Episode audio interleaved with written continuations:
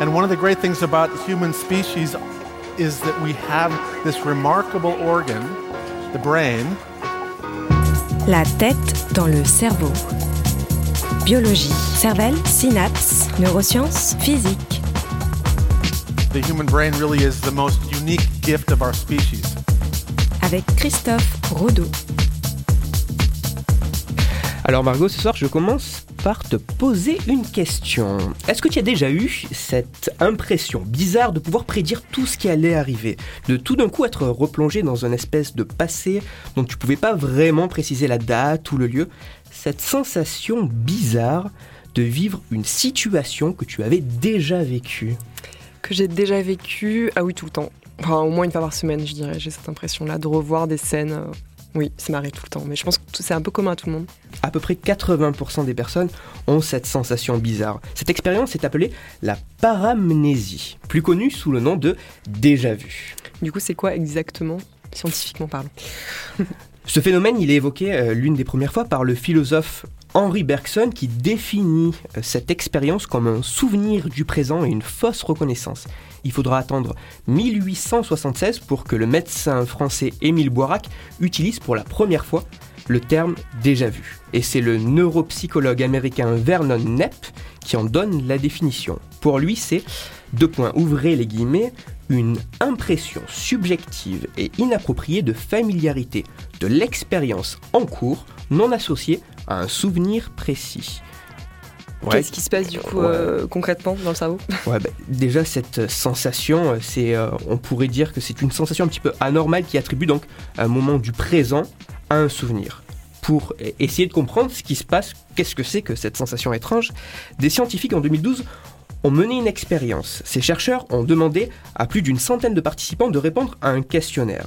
Les réponses à ce questionnaire ont permis de classer les participants en plusieurs groupes en fonction de la fréquence des déjà-vus. Tous les participants ont ensuite passé un examen IRM au cours duquel les scientifiques se sont intéressés à l'anatomie de leur cerveau.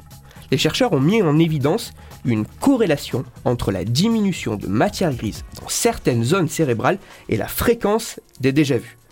Cette étude, elle a montré que la quantité de matière grise, c'est-à-dire le nombre de cellules, semble différer entre les personnes n'ayant pas ou peu de déjà-vus et celles qui en ont souvent. En d'autres termes, moins il y aurait de cellules dans certaines zones cérébrales et plus les déjà-vus seraient fréquents. Ces zones cérébrales en question sont l'hippocampe et le gyrus, un peu barbare, para-hippocampique. L'hippocampe, c'est une structure cérébrale identifiée depuis longtemps comme jouant un rôle important, central dans la mémoire. Et le gyrus para-hippocampique, euh, ce nom barbare signifie qu'il est juste à côté de l'hippocampe, et il jouerait un rôle important dans la détection de ce qui est nouveau. Autrement dit, de façon un peu caricaturale, les deux zones identifiées dans cette étude comme étant impliquées dans le déjà-vu seraient la zone permettant d'accéder à nos souvenirs et la zone permettant d'identifier la nouveauté. Au final, lorsqu'on observe le monde qui nous entoure, la structure du gyrus parahippocampique jouerait le rôle de détecteur de nouveautés en comparant ce qui est perçu avec ce qui est connu par l'intermédiaire de l'hippocampe. Si temporairement, le gyrus parahippocampique l'hippocampe ou la communication entre les deux avait une défaillance, une scène nouvelle pourrait être identifiée comme familière, comme déjà vue. Cette étude a montré que moins la quantité de neurones est grande dans l'hippocampe et dans le gyrus parahippocampique, et plus la probabilité d'avoir vécu ou de vivre une impression de déjà vu est importante. Cette observation pourrait être expliquée par une plus grande sensibilité de ces deux structures à une défaillance qui serait temporaire. Mais que les, chercheurs ont montré, ce n'est qu'une corrélation, c'est-à-dire un lien statistique. Les mécanismes de cette défaillance restent encore à être identifiés. Est-ce que tu aimerais rajouter quelque chose sur euh, ce déjà vu? Un petit dernier truc. Déjà, outre le fait que certains points sont critiquables dans cette étude, notamment euh, comment les groupes sont constitués, tout ça me permet de dire que cette étude permet de mettre en avant une des théories mm. essayant d'expliquer l'origine des déjà-vus une des théories parce qu'il en existe plusieurs et il est difficile de les départager. Pourquoi? Parce que le mécanisme de déjà-vu, c'est quelque chose qui est très complexe à étudier. Classiquement, en science, pour étudier un élément, il faut à un moment ou à un autre pouvoir observer, inspecter cet élément ou faire des expériences pour voir comment cet élément réagit pour essayer de mieux le comprendre. Le problème avec le déjà-vu, c'est que c'est quasiment impossible d'induire expérimentalement cette sensation. Il est seulement possible d'étudier le déjà vu a posteriori, une fois qu'il a eu lieu.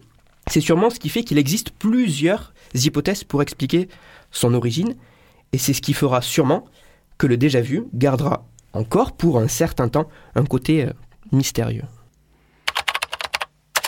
Alors déjà, toutes euh, les références se trouveront sur mon site, Cerveau en argot, et pour approfondir le sujet de la chronique, et plus particulièrement l'étude dont je viens de parler, je vous renvoie vers un article que j'ai écrit sur mon blog. L'article se nomme Souvenir du présent, et il est disponible sur mon site, Cerveau en argot. Donc on peut te lire. Oui, on, Et on peut peut, me lire. aussi te lire en plus, plus court sur Twitter. Oui, 140 caractères, arrobase Christophe-du-bas Rodo, et toujours sur mon blog, et comme toutes les semaines, euh, j'ouvre la discussion à nos auditeurs pour qu'ils puissent nous proposer des sujets sur lesquels euh, j'essaierai de répondre. D'ailleurs, le sujet de ce soir est un sujet qui m'a été proposé. Christophe Rodeau. La tête dans le cerveau.